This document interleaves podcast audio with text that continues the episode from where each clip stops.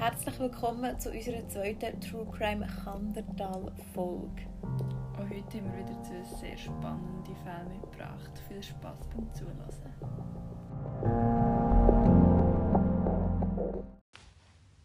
Nadja, eine Frage an dich. Ja. Hast du dich auch schon gefragt, ob du persönlich fähig wärst, so ein Verbrechen zu begehen? Wie beispielsweise die zwei Verbrechen, die wir heute werden vorstellen Heute bin ich gefühlt nach dran. gewesen. Ich hatte Achtung. einen absoluten Scheisstag. Also jetzt nicht, dass ich es im Ernst machen aber heute hätte ich noch irgendjemand müssen kommen und ich wäre mal grind. ja, ich hatte einen guten Tag, aber irgendwie, ich habe gearbeitet und die Fahrt von Meiringen bis auf Reichenbach, was eigentlich nicht so abartig ist, Mhm. hat mich so dermaßen fertig gemacht. Ich habe aller alten Päppel, die nicht mehr gerade Auto fahren konnten. Dann haben sie jeden Rennvelofahrer, den sie irgendwo gefunden haben, sie ausgelassen. Und also heute haben sich irgendwie so viele Sachen gehäuft. Ich bin hier stinkhässig angekommen. Und dann ist noch so ein mühsames Nachbarskind noch so dumm fragen, warum das jetzt mein Büssi streicheln. Also ich glaube, das ist ein bisschen dumm. Und dann hat sie mich gefragt, was hast denn du gemacht? Und es ist jetzt nicht ein Nachbarskind, wo man wirklich Kontakt hat. Ja. man sagt, ja, ich bin arbeiten. Und man denkt, halt der Latz, du Arsch. ich bin wirklich... Und ja, und dann habe ich noch die Polizei angetroffen und und dachte, wenn ihr mich jetzt noch rausnehmt, dann wird es nicht lustig. Dann mm -mm. Hätten die dich weiterfahren in diesem Zustand?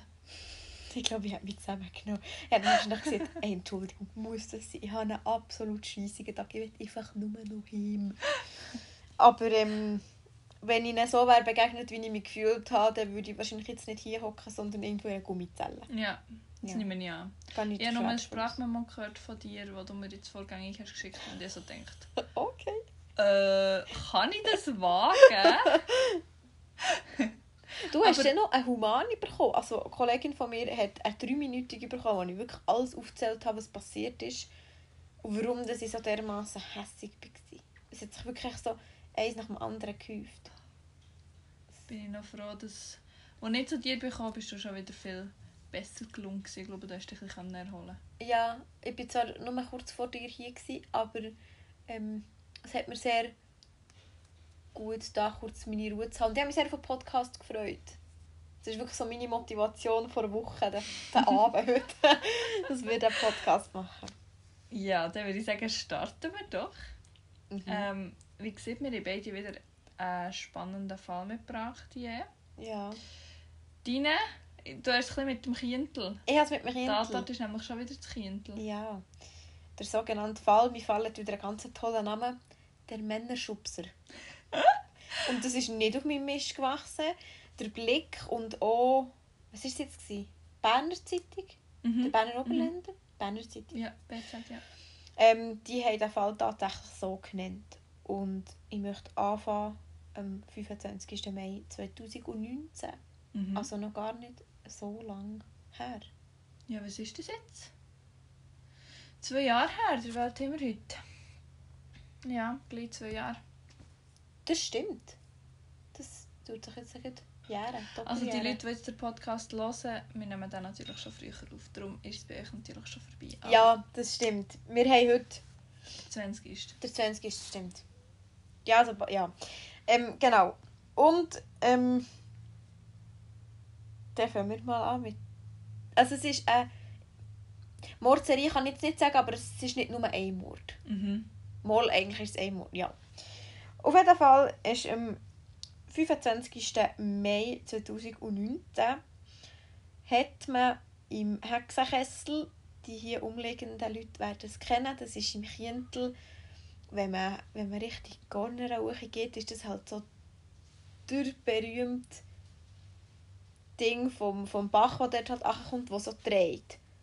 Also es sieht wirklich aus wie ein, Wie ein Kessel. Und es gibt, durch die Rotation vom Wasser gibt es wirklich so eine Schwingbewegung, wie wenn man in einem Kessel würde rühren Ja, genau. Und er hat so eine Hexe auf einem Vorsprung drauf, Genau. einen Hexenkessel. Und, Ja. Also ich weiß nicht, ob es deswegen ist oder wieso dass man dem so sagt. aber- Ich glaube, wahrscheinlich, weil es so aussieht, hat man die Hexe dort hergepflanzt. Kann ich davon aus. naja. Auf jeden Fall, ähm, der Hexenkessel, ich weiß nicht, ob unten das Loch rausgeht oder so auf der Seite. Auf jeden Fall ist dort halt wie so offen, weil das Wasser irgendwo muss herfließen und dort geht so, ich sage jetzt mal 20, 25 Meter das Loch ab. Mindestens. mindestens. Mhm. Eher mehr und es ist brutal. Also, wenn der Dachig ist, das überlebst du nicht. Nein. Keine Chance. Darum ist der, der Hexenkessel ist für mich mein, ich sage jetzt nicht Kindheitstrauma, aber es ist etwas, wo mir sehr viel Respekt verschafft. Ich habe allgemein relativ viel Respekt vor Wasser, also vor dem Vetschasca-Tal oder so Sachen. Da habe ich ziemlich Respekt davor. Ähm, ich glaube auch mit unter das, dass wir eben hier den Hexenkessel haben, dann haben wir die Kander, wo es auch immer mal wieder Mhm. Todesfälle gibt. Ja. Auf jeden Fall ist an dem 25. Mai da habe ich leider nicht genau herausgefunden, wie das ist gegangen. Auf jeden Fall hat man einen toten Körper gesehen in dem Hexenkessel rund in drehen. Ja. Oh. Man hat den da rausgefischt und rausgekommen ist, das, dass das ein 18-jähriger junger Mann war, Mhm. der zu Aschi im Asylheim gewohnt hat. Er Ja. ist von Afghanistan gekommen, aber das Mhm. tut eigentlich nichts zur Sache. Genau. Ich sage das nur so, weil in allen Zeitungsberichten nicht vom Mann geredet wird oder so, oder vom Teenager oder was immer, sondern einfach nur vom Afghan. Und mir persönlich hat das dermaßen fest aufgeregt. Also wirklich übel.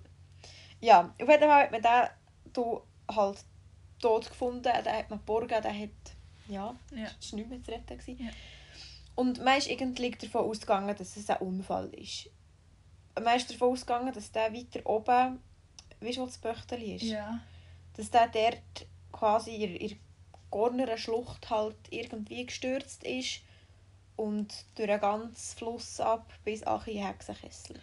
Aber so wie ich das in Erinnerung habe, ist der Wanderweg dort eigentlich sehr gut ausgebaut. Genau, und es ist auch familientauglich und alles, da ist sehr gut ausgebaut und darum ist es eigentlich auch sehr unwahrscheinlich, dass ein 18-jähriger, junger, gesunder Mann dort einfach irgendwie stürzt und dort angekippt. Eigentlich finde ich, hätte man dort stutzig werden Ich hätte jetzt vielleicht, also dann, als ich die Nachricht habe gehört habe, ich an einen Selbstmord gedacht. Weil, ich weiß ähm, gar nicht mehr, was ich denke. mir hat gedacht, oder der- auf diesem Weg, das passiert nicht einfach so, dass du in die Schlucht achtest. Eben, das ist ein, ein familientauglicher Weg, Ja. dass ich x Touristen das Ja. ganze Jahr durch unterwegs das kann fast nicht sein, dass man dort ja Nee. Ich bin letztes Jahr. Letztes Jahr? Vorle? Nicht mal. Letztes Jahr bin ich. War eine Kollegin von Deutschland da. Gewesen, und dann bin ich mit ihr den Weg an. Und Mhm. Also locker, wirklich. Du kannst wirklich mit Kindern gehen und so. Nicht gefährlich. Also ich frage mich, wieso dass man nicht dann ist drauf gekommen, dass das etwas anderes könnte Mhm. sein. Na ja, na ja, no. man hat es man hat's einmal als, ähm, als, als Unfall abgetan, ist als Unfall abgestempelt worden. Na ja. Wortneuschöpfung finde ich. Wortneuschöpfung. Was bedeutet na ja? Das gleiche Ja, no. ja no.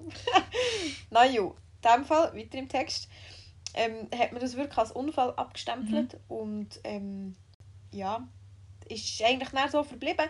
Im Kindle hat man lange nichts anderes zu reden gehabt, aber irgendwann ist auch dieser Fall ein bisschen in Vergessenheit geraten. Wir, kommen in Sinn, wir haben vergessen, die Triggerwarnung auszusprechen am Anfang.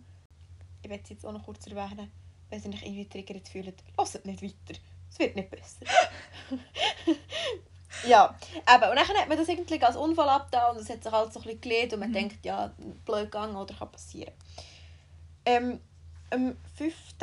November 2019, Mhm. also etwa, wow, schätzungsweise so fünf Monate später, ist du ähm, einer, der ein Hütchen hat oben auf der Alp irgendwo.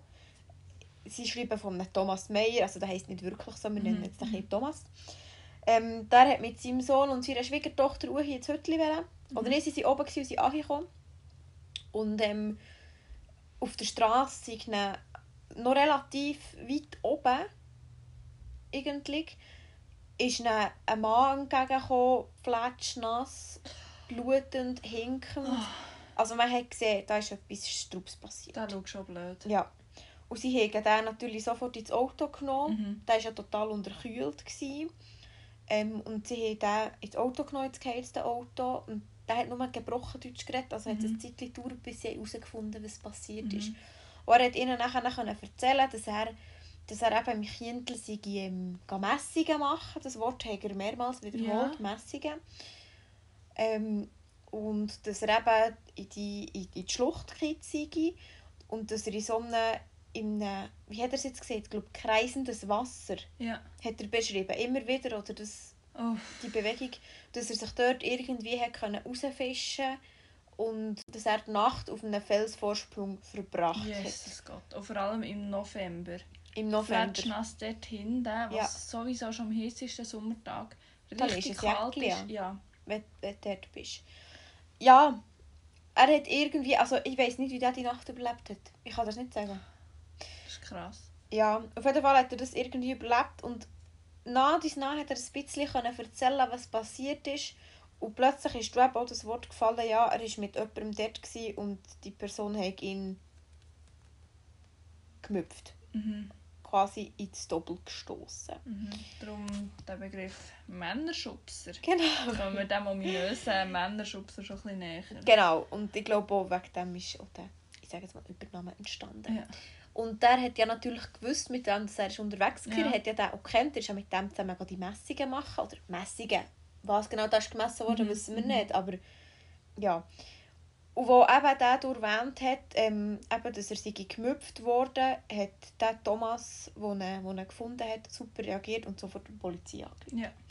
Und dann noch auf dem Weg ins Spital hat der, ähm, der, der, der Mann, wo sie rausgefischt haben, da quasi, nein, sie haben nicht rausgefischt, er hat sich selber Mhm. rausgefischt, hat er noch relativ viel ähm, auch können erzählen eben, was passiert ist, Ja. dass er da Achi sei und dass sich dann irgendwie hat können dort rausretten und auf dem Felsvorsprung hat, ja, quasi gewartet. Und es ist eigentlich ein Wunder, dass nicht jemand dorthin hat gefunden weil November, die Sommertouristen sind weg. Mhm. Aber die Skitürer und die Eiskletterer, die sind Mhm. noch nicht da. Also, Mhm. dann sind eigentlich nur die Einheimischen, die dort hinterher gehen. Ja, und dass da am Morgen jemand durchfährt. Hey, der hat einen Hurenschwein gehabt. Und das Ding ist auch, man ist dort so abgeschieden, oder? Bis du von dort aus im Kientel bist. Ich weiß nicht, ob das Hotel oder das Restaurant dann hier offen hatten. Keine Ahnung, aber stell dir vor, schon noch mal bis du in Altberg bist. Ja. Das ist hure weit. Und wenn du unterkühlt bist und du kennst es nicht, Ja, du kennst die Gegend vielleicht eben auch nicht. Genau, und, und Verletzter hat ja Mhm. blutet und er hat auch gehumpelt. Also Mhm. der hat auch nicht so weit können laufen höchstwahrscheinlich. Es hat ein riesen Glück gehabt. Der hat einen riesen Schwenk gehabt. Allgemein schon mal, stell dir vor, du kiest, du kiest dort Achi, kannst dich irgendwie daraus retten Ja. und dann überlebst auch noch die Nacht. Ja. Das ist... Das ist tough. Das ist ein ziemlicher Lebens Lebenswille, den dieser junge Ja, Mann ja. muss haben. Und auch da muss ich mich wieder kurz aufregen. Es wird, der ist, der ist übrigens, glaube ich, 29 gewesen oder Mhm. so. Oder ist dann zumal 29 gewesen. Ähm, es wird nicht vom, vom Opfer geredet oder Mhm. vom Mann, es wird echt wieder vom Ausländer geredet. Und das macht mich so dermaßen hässig. Ist denn der auch dort in diesem Asylheim Zeschi? Ja. Ja. So wie ich es verstanden habe, ja. Ähm, dann hätten wir da schon mal eine erste Verbindung, wenn ich das richtig sehe. Genau, genau. Ähm, man hat nachher auch ein bisschen überlegt, hm, relativ ähnliche Fälle. Ja. Und man ist du relativ gleich drauf gekommen, wer das, das wahrscheinlich ist war. Ja, weil das Opfer hat ja gewusst, mit dem dass er ist unterwegs war. Genau. Und man hat auch gewusst, dass das vordere Opfer, der, der wirklich gestorben ist, Mhm. dass der auch in Kontakt ist gestanden mit diesem, wo jetzt der zweite... Hat Hat- geschubst. Genau. Ja. Genau. Da ist eigentlich der Fall klar. Ja, es geht deutlich gegen die Richtung. Und durch, durch die Zusammenhänge ist man dann darauf gekommen, dass das wahrscheinlich ein und derselbe Mhm, Täter ist. war. Ähm, jetzt kommen wir zur Verhaftung von dem Täter. Also das zweite Opfer hat ja den können identifizieren, hat, dem, hat den Namen gewusst, hat, hat natürlich seine Angaben gehabt und Mhm. darum haben sie den auch relativ einfach gefunden. Tag der Verhaftung. Und der Täter seinerseits hat ja nicht gewusst, dass das Opfer überlebt hat. Der ist auch nicht davon ausgegangen, Ja. dass der überlebt Ja, hat. Da gehe ich auch nicht ist so davon aus. Das, das wird ihnen dort Achikisch. Und es hat ja schon einmal geklappt. Es hat ja schon einmal geklappt. Und wahrscheinlich ist das Wegen noch schier im gleichen Ort. Ja. Ja, ja ähm, die Verhaftung. Sehr spektakulär. Aschi Merit. Oh. Aschi Merit ist, glaube das Jahresevent zu Eschi, wenn Ja. wir nicht gerade Corona hätten. Dort ähm, trifft sich das halbe Kandertal. Eschi Mhm. Merit ist eigentlich ziemlich legendär, auch für seine Afterparty und weiss nicht was alles. Auf jeden Fall war es so, gewesen, dass eben unser Täter, wir nennen den Willi, Mhm. ich weiß nicht, wie er wirklich heisst, das ist mir irgendwie auch gleich, aber wir nennen ihn einfach Willi. der ähm, war in Beiz und hat gerade etwas zu trinken bestellt und dann rückt Enzian an und regelt alles ab. Alles, rigoros. Dann haben sie den aus dieser Beiz raus. Er hat sich nicht gewehrt und nichts. Also kein, kein Widerstand, nichts. Aber das war das einer gewesen von Aschi in dem Fall. Es war ein gewesen. Die Leute haben ihn kennt und er ist so ein bisschen als, ich sage jetzt mal, komischer Kutz betitelt Mhm. worden. Mhm. Ähm, ja, so ein bisschen als. Wie soll ich das sagen? Nicht gerade Dorfgeläster, aber er ist, er war halt schon gegen komischer und was man vielleicht auch muss sagen, der hat ähm, ich weiß jetzt gerade nicht mehr im im 2000 und wie viel das, das ist war. Auf jeden Fall hat er auch schon Anklage am Hals gehabt, wegen se sexueller Nötigung von Minderjährigen. Oh. Versuchte sexuelle Nötigung von Minderjährigen. Und darum ist Also Minderjährige Jungs, Männer oder Frauen? Männer. Männer, Ja. klar Männer. Ähm, genau, versuchte Nötigung an minderjährigen Männer. Ist Jungs. jetzt für den, für den Fall auch noch spannend. he? Ja, und das habe ich wirklich erst vorhin noch gerade gelesen, als ich noch ein bisschen nachher recherchiert habe. Und darum ist eigentlich, also wir haben ja die Gerüchte auch schon mitbekommen, Mhm. dass man das Eschi und man sieht, es haben gegen alle gesehen, gerade der Bübel haltet sich von dem fern. Und es ist jetzt also in dem Fall auch bestätigt worden. Der hat die Anklage schon am Hals Mhm. gehabt. Es ist also nicht nur ein Dorfgetratsche, Mhm. das wir haben gehört Weil wenn es so wäre, hätte ich sie nicht erwähnt. Nein. Aber es ist auch wirklich, oder faktisch, da ist etwas rum. Und vor allem hat er noch so eine spezielle Übernahme gehabt. Zu dem komme ich nachher, ja, zu seinem Übernahmen. Zum Übernahmen von Billy. genau. Ähm, darum ist auch so ein bisschen durch, durch die quasi Vor Vorgeschichte ist wie klar geworden, da ist, da muss Mhm. etwas sein. Und nach dieser spektakulären Verhaftung ist natürlich er zuerst mal in Untersuchungshaft gekommen Mhm. und dann hat man da angefangen, ähm, ja, Nachforschungen anstellen. Und er ist relativ schnell vor Untersuchungshaft in vorzogenen Strafvollzug gekommen. Ich weiß nicht genau, was das ist. So wie es für mich tönt, ist es wahrscheinlich, dass du wie deine Haftstrafe schon früher kannst absetzen wenn der Prozess noch gar nicht war.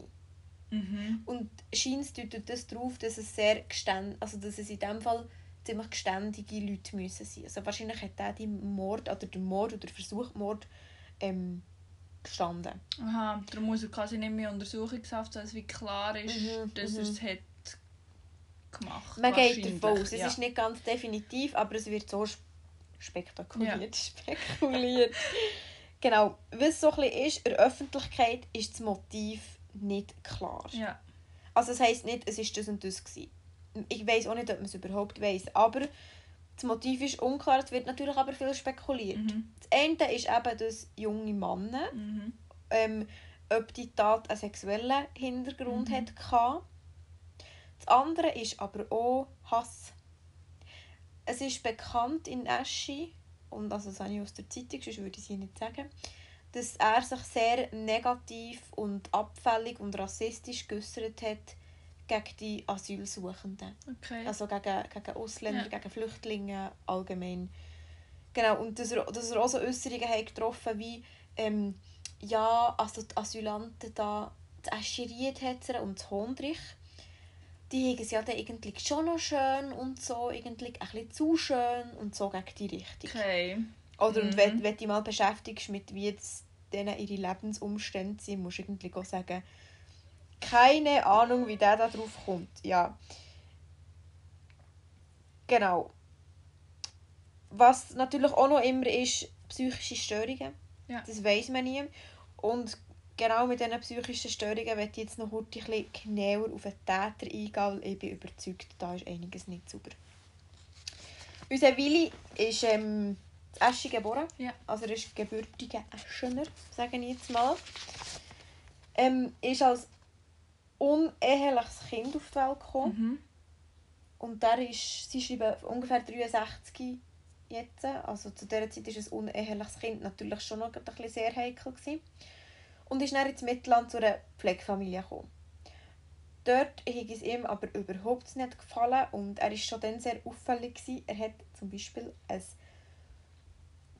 also das Bauernhaus bei den Leuten, wo er ist untergebracht ist, also quasi das Bauernhaus von seiner Pflegefamilie angezündet. Darum hat er den Übernamen Brändli. Unser sogenannter Willy Brändli. Also das ist wirklich so, dass man dem um ja, und ja, einfach Brändli ja. sieht. Und das, das schreiben oh, sie hier wirklich mit ja. schier geschossen vor Lachen. Ja, und er ist nachher wieder zurück zu seinen Verwandten auf Eschi gekommen. Und das war für mich noch so ein, ein Ding, oder? Wer Kind hat schon so vieles, in denen es jetzt wirklich böse schief läuft. Ja, oder kann so, so kriminelle Energie irgendwie genau, ist. Genau, kann das ja, muss nicht sein, aber es deutet schon darauf hin. Auch gerade, dass es auf eine psychische Störung könnte darauf hindeuten Also, ist auch selber teilweise mit Kindern, wo, wo Verwahrlosung oder Misshandlung mm. erlebt haben und da ist die Tendenz einfach schon da und da kommen manchmal Sachen führen das stellt Haare mhm. zu Berg. Wo du auch denkst, es könnte schon einen Zusammenhang haben.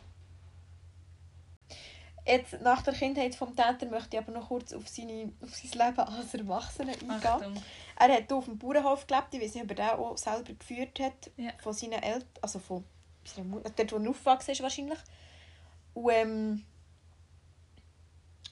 er hatte, neben dem, dass er ein komischer Kutz war, oder ist, hat er sehr häufig wechselnde Arbeitsstellen gehabt. Mhm. Er ist irgendwie Chauffeur und so. Zeit hat er als Buschauffeur geschafft. Aber nicht als Kindl. Ich glaube nicht, aber ich weiß es nicht. Das wäre wär ja noch so das Töpfchen auf mich. Ich kann das nicht sagen. Wahrscheinlich nicht. Aber Für die, die es nicht wissen, ähm, am Jingle, jetzt Gries, eben dort, wo, wo die Daten sind passiert, das ist die schnellste Postautostrecke der Welt. Von Europa. Bin von Europa sicher. sicher, von der Welt weiß ich nicht, aber von Europa Ist auf jeden Fall stotzig dort, ja. Ja, also ich bin mit der Kollegin von Deutschland auch dort durch und sie hat auch gesagt, das geht noch ein bisschen Also es, es ist wirklich mal cool. Also ich finde ich es schön. Ja. Muss mal machen. Ja. Also eben, es war letztes Jahr unser Corona-Programm. Und dann sind wir dort noch ein bisschen wandern. Das war super. Genau, er hat sehr wechselnde Arbeitsstellen gehabt, unter anderem eben als Busfahrer, aber scheint war er dort nicht so lange. Gewesen, weil, ähm, weil er sich irgendwie halt einfach nicht so verhalten hat, wie er hätte sollen. Sondern sich sehr als Polizist aufgespielt hat mhm. und so. Und es hat auch im einen Artikel geheißen, dass er sich auch in einer gefälschten Polizeiuniform manchmal auf den Weg gemacht und ja, was er genau damit gemacht hat, weiß ich nicht, aber ich kann mir so vorstellen, dass er welche junge Burste ist ansprechen oh. in welche Grüffene. Ja, also das hat mich schon fast ein bisschen gelächert mit dieser, mit dieser Uniform. Genau. Das ja, ich... sind wir auf jeden Fall gespannt, wie das da weitergeht. Ja. Ja. Das Urteil. Ja, das wäre der Kindelmord 2.0 gewesen. Wir hoffen, dass es nicht noch einen mehr gibt. es hat aber vor Jahrzehnten noch mal einen gegeben, aber von dem weiß ich nicht genau. Ja, so. Interessant. So nach Sehr. so in einer schönen Gegend ähm, können so furchtbare Sachen das passieren. So. Also wenn wir den Podcast noch machen, wenn dem sein Urteil ist verkündet wurde, werden wir da sicher mal noch drauf zurückkommen. Auf jeden Fall. So, und jetzt bin ich sehr gespannt auf die Fall. Ich weiß im Fall quasi nichts darüber. Ähm, es ist sehr ein spannender Fall, habe ich herausgefunden. Ich, als ich angefangen mit recherchieren habe ich nicht so viel darüber gewusst. Ähm, aber es ist extrem vielschichtig. Ich probiere es ein bisschen kurz zu halten, weil es ist wirklich ex extrem viele Sachen, extrem mhm. viele verschiedene Blickwinkel und so. Ähm, grundsätzlich, was ist passiert? 28. Februar 2018. Noch gar nicht so lange. So lange. Nein. Ähm, jetzt habe ich es euch erzählt. 15. Februar 2018 mhm, mhm, ähm, hat das Frutigen ein Bauernhaus brennt. Es ist komplett niederbrennt. Mhm. Ähm, man hat vor Bewohnerin Daniela S. Ähm, hat man keine Spur gefunden. Sie hat sie ist als vermisst gehalten, man hat sie aber kurz darauf ähm, hat man ihre Leiche gefunden im Haus innen, verbrennt. Oh Gott. Ähm, und schon ziemlich gleich hat der Ermittler herausgegeben, dass man davon ausgeht, dass sie nicht während dem Brand ist gestorben sondern dass sie schon vorher ist tot war. Oh Gott. Es war dann so, gewesen, dass man schon ziemlich gleich mal nach ihrem Freund hat gefunden. Der war nämlich nicht mehr. Und dann hat man dann drei Tage später, eben am 18. Februar, ähm, zu Frankreich gefunden. Da war er mit seinem Wohnmobil Oh, unterwegs. das ist ziemlich verdächtig. Schon ein bisschen speziell. Ähm, zu, zu dieser ganzen Tat, eben, es gibt viele Fragezeichen. Ich muss vielleicht vorweg schicken, es gibt der verurteilte oder muss- mutmaßliche Täter, der hat es nie zugegeben. Mhm. Ähm, und es war äh, ein Indizienprozess. Gewesen. Man hat keine klaren Beweise, es sind nur Indizien. Mhm. Ähm, ich werde jetzt präsentieren, wie das jetzt der Staatsanwalt hat dargestellt, was das genau passiert ist und auch noch, wie es die Verteidigung hat dargestellt beim Prozess. Ähm, laut der Staatsanwaltschaft hat der Anklagte ähm, seiner Partnerin schwere Kopfverletzungen zugefügt.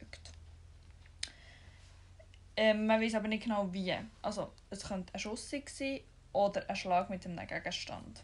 Oh Dann hat er Hezel oder Diesel ausgeleert. Beides. Auf jeden Fall Brandbeschleuniger. Mhm. Und hat das Haus angezündet, für eben die Tat zu vertuschen. Mhm.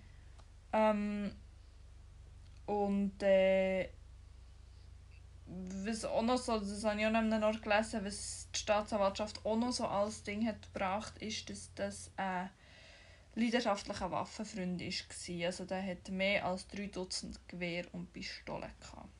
Was? Ja. Oh mein Gott. Ähm, genau, eben, es gibt aber kein Geständnis für die Version. Mhm. Die Version, die die Verteidigung hat dargestellt hat, war, dass die beiden, ähm, er und eben seine Freundin, auf Südfrankreich wollen. In die Ferien darum hat er ähm, das Wohnmobil parat gemacht. Und äh, als er sie wollte, abholen hat er gesehen, dass das Haus im Brand steht, hat Panik bekommen und ist dann auf Frankreich gefahren.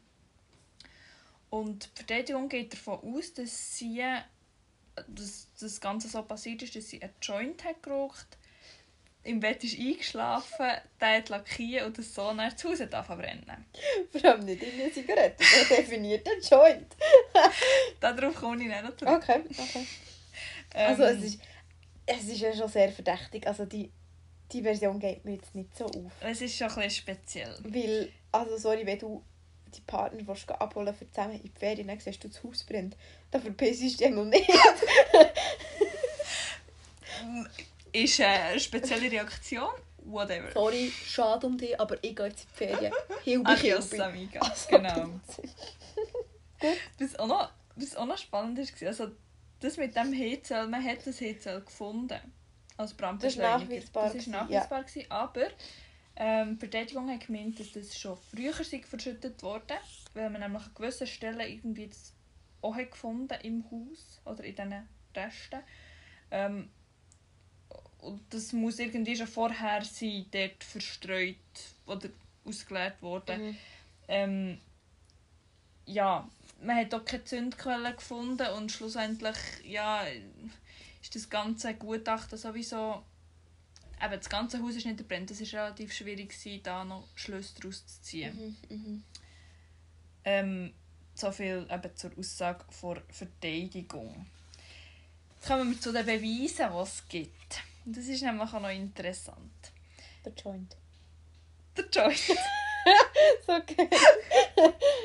Also zuerst mal eben ähm, hat die Rechtsmedizin von Uni Bern, das Rechtsmedizinische Institut, hat probiert herauszufinden, was das zu ihrem Tod hat geführt Mhm. ähm, Sie sind, ich zitiere jetzt dann ihren Bericht, ähm, nach Abschluss der rechtsmedizinischen und forensisch-toxikologischen Untersuchungen blieben die Todesursache und die Todesart weiterhin unklar. Ebenso ließ sich die Todeszeit nicht näher eingrenzen. Eine Fremdeinwirkung ist unter Zusammenschau der erhobenen Befunde aus rechtsmedizinischer Sicht nicht auszuschließen. Auf gut Deutsch, sie haben nichts. Sie Nein. können nicht sagen, Nein. dass es ein Mord war. Sie können nicht sagen, dass sie verbrennt Sie wissen nicht, was das die Ursache war. Gut. Nein, sie wissen auch nicht genau, das es ist passiert. Mhm. Ähm, das ist das, was die Uni Bern hat gesehen. Dann hat die Verteidigung aber noch ähm, einen Rechtsmediziner von Hamburg, der Klaus Püschel, gefragt. Ähm, der ist sehr renommiert und ähm, der hat die Leichen selber aber nicht können obduzieren, sondern der hat einfach anhand von Bildern und von Berichten hat der sein Gutachten erstellt. Und der hat komplett etwas anderes gesehen. Nämlich ähm, hat er das Gefühl, dass, das, dass es keine Hinweise darauf gibt, dass eben irgendwie äh, Gewalt auf, Gewalteinwirkung auf den Kopfbereich ist ursächlich war. Mhm. Ähm, sondern, Zitat von ihm, Todeseintritt ist erklärlich mit verschiedenen illegalen Drogen, Medikamenten und Alkohol. Aus unserer Sicht sei nochmals betont, dass wir eine derartige Konstellation wie im vorliegenden Fall bereits sehr häufig bei sogenannten Rauschgift-Todesfällen festgestellt haben. Also so die, die Bilder, die er gesehen und Mhm. die Sachen, die aufgrund von diesen Informationen geht er davon aus, dass das einfach wegen Rauschmittel ist. Das Rauschmittel zum Tod hingeführt. Mhm. Ähm, über eine traumatische Todesursache im Bereich Hals-Kopf kann man allenfalls spekulieren, ohne dass hierzu irgendein konkreter Beweis vorliegt. Mhm. Ähm, und er hat eben nochmal die Uni Bern hat bestätigt, ja, man hat Alkohol, Drogen und Medikamente gefunden in ihrem Körper. Ähm, und äh, genau, zum Beispiel hat sie 1,72 Promille aufgewiesen, sie hat Oha. Kokain und Tramadol im Blut gehabt. Gute Aber- Mischung, würde ich sagen. Ja, ja, ja. Also, ist schon eine toxische Mischung an sich. Ja, eher, so eher, ja. Aber ähm, der Richter hat trotzdem Zweifel, dass das todesursächlich war. Weil sie hat nämlich schon seit längerem eben Kokain und Cannabis konsumiert und Medikamente hat sie gehabt und darum haben sie wie das Gefühl gehabt, dass sie das auch gewonnen war, die verschiedenen Rauschmittel zu kombinieren. Mhm. Und dass, dass sie sich das gewonnen ist und dass das nicht ursächlich war. Ähm, genau, zum Brandbeschleuniger, eben, das, der ist gefunden worden, das hat es gegeben. Ähm, ja, so viel dazu. Also der Brand, ich denke jetzt mal, es wäre sehr unwahrscheinlich, dass wirklich ein Joint ist ursächlich war für den ganzen Hausbrand. Aber Mhm, man weiß mhm. es nicht. Vor allem, weil man eben den Brandbeschleuniger hat gefunden Also mir denkt ehrlich gesagt speziell, in welcher Situation schüttest du einfach mal so ähm, Heizöl und Diesel in deinem Haus aus und lässt es dann eintrocknen. Machst du das nicht jede Woche? Nein, überraschenderweise nicht. Komisch. Muss ich mir Sorgen machen um dich? Mhm. Okay. Weil falls du es nämlich würdest machen, würde ich es irgendwie ein bisschen schräg finden. Mhm. Und du hockst nämlich gerade in meinem Zimmer. Ähm, einfach nie ein Gesundheitsziel lackieren in dem Fall bei dir. Gut, sollte ich mir eh nicht, aber... Ich will sagen.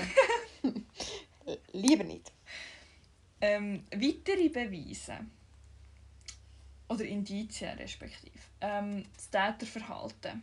Unmittelbar nach dem Feuer hat er sich auf Frankreich abgesetzt. Also nicht, nicht während dem Feuer, Das sondern er hat noch gewartet, bis das Feuer gelöscht hat und hat er sich verpisst. weiß man nicht so genau. Okay. Er war auf jeden Fall vorher noch da. Gewesen. Nein, Mhm. Ähm, er hat behauptet, er gehe seinen Sohn besuchen. Und äh, dort, wo man ihn aber gefunden hat, das war dann irgendwie 500 Kilometer weiter weg. Gewesen. Also er hat einen riesen Umweg gemacht. Ähm, genau, eben, er ist praktisch zur Zeit des Hausbrand ist er abgereist. Man hat nämlich auch Daten gefunden von seinem, ähm, seinem Auto. So. Mhm. Dann hat er relativ spezielle Aussagen gemacht. Ähm, zum Beispiel hat er unter anderem behauptet, er hätte seine Freundin müssen in die Insel bringen, also ins Spital müssen bringen, aber das hat nicht gestimmt. Ähm, er hat einem Bekannten erzählt, dass es ihr nicht gut ging und dass er sofort hin müsse. Und am gleichen Tag hat er aber zu seiner Mutter gesagt, ja, es ging ihr super. Mhm. Das ist irgendwie auch ein bisschen, also ja, ein bisschen er hat ein bisschen spezielle Geschichten erzählt. Ähm, dann ist es so gewesen, dass aber die Frage ist immer noch unklar, oder wann ist die Frau überhaupt umgekommen. Mhm. Das hat man nicht können feststellen. Ähm, die letzten Lebenszeichen äh, beschränken sich etwa auf eine Woche vor dem Brand. also dann ist sie zuletzt gesehen worden und man hat dann ihre Telefondaten ausgewertet. Und damit da hat es so spezielle Sachen gegeben. Ähm, quasi die letzten Telefondaten ähm, man geht davon aus, dass die quasi einen späteren Todeszeitpunkt sollten suggerieren weil es hat einfach gewisse Sachen haben nicht gestimmt. Zum Beispiel hat das Opfer ihrem Chef immer auf Berndeutsch geschrieben. Mhm. Ähm, die letzte Nachricht, die sie ihm hat geschrieben hat, war aber auf Hochdeutsch verfasst. Gewesen.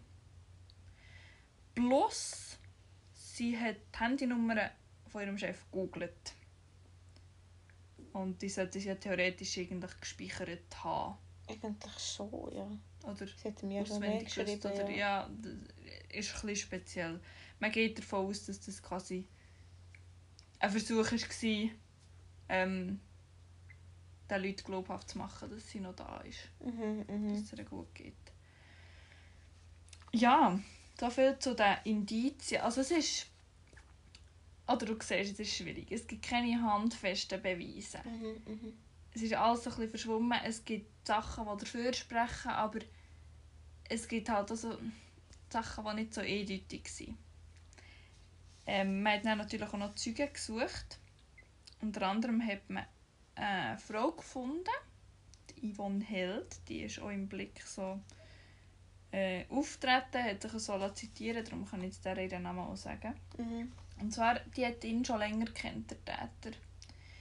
Und ähm, weil, er ihre, weil er seine Ross bei ihr in Frankreich auf der Weide hatte. jeweils. Sie lebt auch in Frankreich. Mhm. Und eines Tages ist sie einkaufen und auf dem Parkplatz aus hört sie, wie er ihren Namen ruft.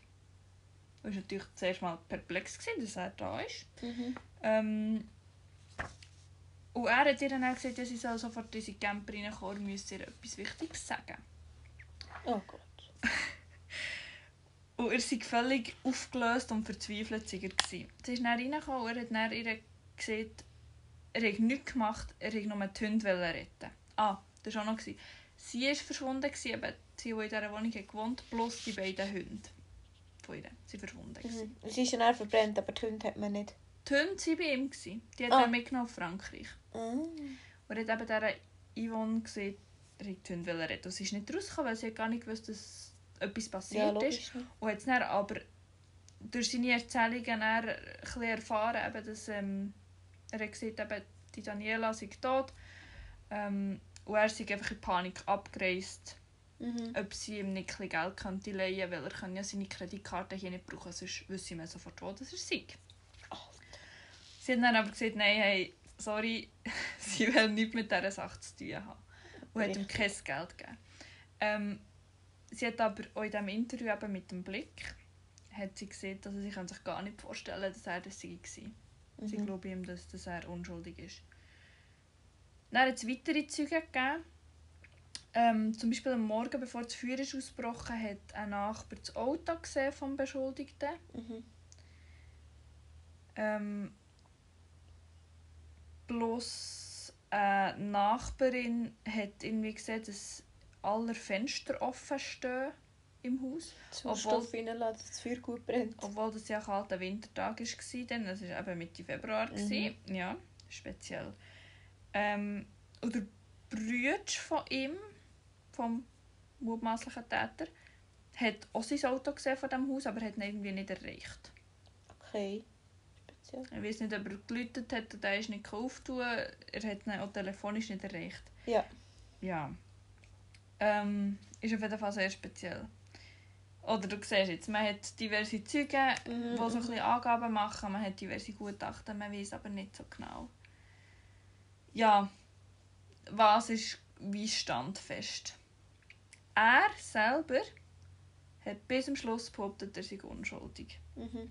Ähm, schon als er ist in U-Haft kam, hat er so immer wieder probiert weiterzuziehen, aber das ist, dem ist nie stattgegeben worden. Mhm.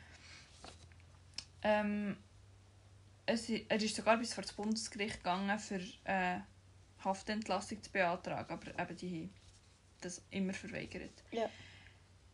Dann, am 16. Oktober 2020, also letzten Herbst, hat der Prozess gestartet vor dem Gericht. Mhm. Ähm, respektive dann hat er nicht gestartet, sondern dann ist das Urteil gefallen. Und zwar ähm, 16 Jahre wegen vorsätzlicher Tötung und Brandstiftung. Mhm. Ähm, er hat aber ganz klar auf unschuldig plädiert und hat es eben auch weiterziehen ans Obergericht. Ähm, wieso ist das Gericht zu dem, zu dem Schluss gekommen, dass er schuldig ist? Ähm,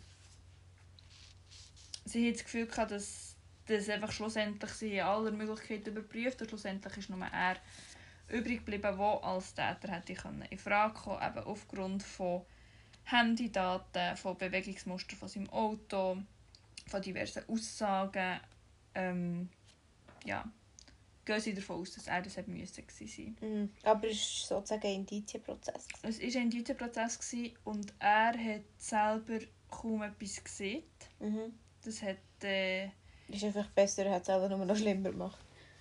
ich, ich habe mich ehrlich gefragt, ob es das wirklich so besser hat gemacht. Also der Anwalt hat ihm das geraten, dass er nichts sagen soll. Mhm. Aber äh, ja, Ja. ich weiß nicht, man, er hätte sich schon selber können belasten Andererseits, so ist es jetzt auch Wenn er jetzt wirklich Längsstrafe unschuldig wäre, dann hätte er vielleicht eher noch für sich wollen einstehen du nicht? Ich weiß es nicht. Oder der Anwalt hat ihm empfohlen, er soll nicht sagen, das sei das Beste. Mhm. Ähm, er hat es gemacht. Ob es schlussendlich jetzt eben besser war, weiß man nicht. Mhm. Weil 16 Jahre ist eine happige Strafe, natürlich. Das ist ziemlich viel. Ähm, ich habe dann, zu dieser Zeit, wo eben der Prozess war, äh, so ein paar Artikel gegeben. Und er selber ist interessanterweise eben auch vor die Medien getreten. Also er hat auch Interviews gegeben vor dem Gericht. Okay. Und äh, er hat dort zum Beispiel gesehen, sie ihn gefragt, ähm, ob er unschuldig sei. Und er hat gesagt, ja, 100% unschuldig. Er wäre niemals in der Lage, jemandem so etwas anzutun. Ähm, es war auch so, gewesen, das habe ich bis jetzt noch gar nicht gesehen, aber sie hatten so eine On-Off-Beziehung gehabt, seit drei Mhm. Jahren. Und das war auch im Dorf allgemein bekannt. Gewesen. Mhm. Und das hat er auch nicht abgeschnitten. Er gesagt, eben, es sei allgemein bekannt, dass sie die On-Off-Beziehung hatten. Ähm, sie hatten auch immer wieder Streit. Gehabt. Und er hatte eben darum auch eine eigene Wohnung. Gehabt. Mhm. Genau aus diesem Grund. Aber sie hatten auch viele Gemeinsamkeiten, gehabt, die Rösser, die Hunde, zu reisen. Und darum haben sie sich immer wieder gefunden. Also hat das nicht abgestritten, aber hat gesagt, dass sie, dass, eben, dass sie immer wieder irgendwie Draht zueinander gefunden Und äh, er hat dann einfach auch gesagt, ich habe meinen guten Glauben in den Rechtsstaat verloren, weil das so lange geht und es so einfach ist, jemanden ohne Beweise festzuhalten. Das ist zum Heulen, ich hätte manchmal in den Tisch beißen können vor Wut. Wie schlecht da ermittelt worden ist, wenn es um entlastende Elemente gegangen ist. Für mich war das katastrophal. Mhm. Ähm, dazu vielleicht noch, also das habe ich im Artikel gefunden, dass relativ viele Sachen, die ihn entlastet hätten, äh, vom Gericht nicht zugelassen worden. Okay. Wir wissen aber nicht wieso. Also relativ viele Sachen, die die Verteidigung hat eingebracht ähm, sind nicht zugelassen worden beim Mhm. Prozess. Weiss man, was das Mhm. für... Oh, nicht. Mhm. Also so genau ist das nicht beschrieben. Gewesen. Ja. Ich habe es nur in einem Artikel Mhm, gefunden. Ich weiß mhm. nicht, was genau das da dran ist. Ja. Ja, auf jeden Fall, eben, er hat bis zum Schluss unschuldig plädiert. Ähm, hat so noch weiterziehen, dazu ist es aber nicht gekommen. Mhm. Weil Mitte November ist er in seiner Zelle zu Thun tot aufgefunden worden. Ähm, und man geht davon aus, oder Das ist so bestätigt worden. Es ist nicht irgendwie Selbstmord oder so, gewesen, sondern ein medizinisches Problem.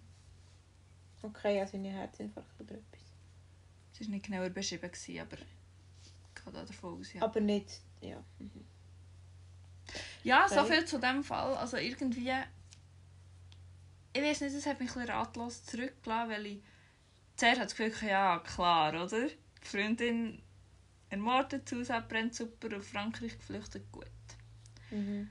Andererseits ist es halt einfach auch so, dass es effektiv keine stichhaltigen Beweise gibt. Eben, es sind alles Indizien, Mhm. ähm, wo aber keine, also, ja, es, man kann alles so ein bisschen interpretieren, wie man es will. Ja, es könnte ja sein, dass der im, im Schock, weil das Haus brennt, einfach abgehauen ist, dass in einen Schockzustand ist gekommen. Da machen Menschen komische Sachen. Ja. Oder es ist an sich schon auffällig, oder das die Hunde, die ja mit ihr im Haus wären, dass die mit ihm in Frankreich waren. Ja. Es waren nämlich, glaube ich, eben ihre Hunde, gewesen, so wie er erzählt hat. Oder wie, wie das ist Das geschrieben würde eigentlich bestätigen, dass er noch im Haus war, wo die Hunde ja kaum vorher bei ihm Ja. waren. Ja. Ich glaube, das ist ein sehr, sehr äh, komplexer Fall. Also ich weiß nicht, bei mir ist es recht schnell recht eindeutig geworden, Mhm. welche Seite das es geht. Und ist auch durch das, durch das Geständnis, durch, also ich gehe davon aus, sehr schnell bestätigt worden. Und Dina ist sehr so, eben halt Indizienprozess und, und so, ja. Und man wird es nie können klären Mhm. Wahrscheinlich. Nein, weil es sind beide tot. Ja. ja. Ja. Und halt auch, was ich auch speziell gefunden dass eben die Gutachten so zu komplett anderen Schlüssen oder, Mhm. oder es Mir es noch schwierig, dass der Dude von Hamburg ein Gutachten macht, Hat ohne das überhaupt zu sehen. ja. Und dann so ein ganz anderes. ja. Also nicht, dass es irgendwie schlecht ist, aber ja, stelle ich mir jetzt noch schwierig vor, so eine Ferndiagnose. Also so richtige Ferndiagnose. Und klar siehst du auf diesen Bildern viel, aber es ist nicht das gleiche, wenn du das echt siehst, wer die Untersuchung jetzt da selber gemacht hätte. Mhm. Andererseits musst du auch sehen, oder so komplett anders war es nicht. Gewesen, oder wenn du ähm, das Gutachten von Bern liest, die kommen auch nicht zu einem eindeutigen Resultat. Das wir beide nicht. Und es denke mir auch speziell, dass du nicht genau kannst sagen ob es durch einen Schuss war oder durch einen Schlag auf den Kopf oder Ja, wie aber er behauptet, dass es könnte sein, dass du... Leiche. Ja, er von Hamburg hat ja behauptet, dass es könnte sein, dass es eben einfach irgendwie kann sein. Wie es auch nicht blöd auf den Kopf bist gekippt oder dass es irgendwie einfach durch, durch einen Brand die Wunden hat gegeben. Mhm, mhm. Ja, ist sehr speziell. Wir werden Wird es nie herausfinden, was, was Ja. genau das da passiert ist. Ja. Aber dennoch denke ich, mir, wir haben heute sehr spannende zwei Fälle gehabt. Auf jeden Fall spektakulär. Also Sehr. das, die könntest du beide verfilmen. Echt. Das wär, also meine wäre ein schlechter Krimi. Nein, der könnte schon ein guter Krimi machen. Ja. So ein Thriller. Der Männerschubser. Ja. Bam. ja, in dem Fall würde ich sagen, merci fürs Zuhören und wir freuen uns schon auf die nächste Folge. Ja, mal schauen, ob wir wieder ein paar Fälle ausgraben oder ob es ein anderes Thema wird sein. Ich weiß es noch nicht so genau. Lasst mich ein bisschen überraschen. Das machen wir nämlich auch. Bis zum nächsten Mal. Tschüss. Tschüss!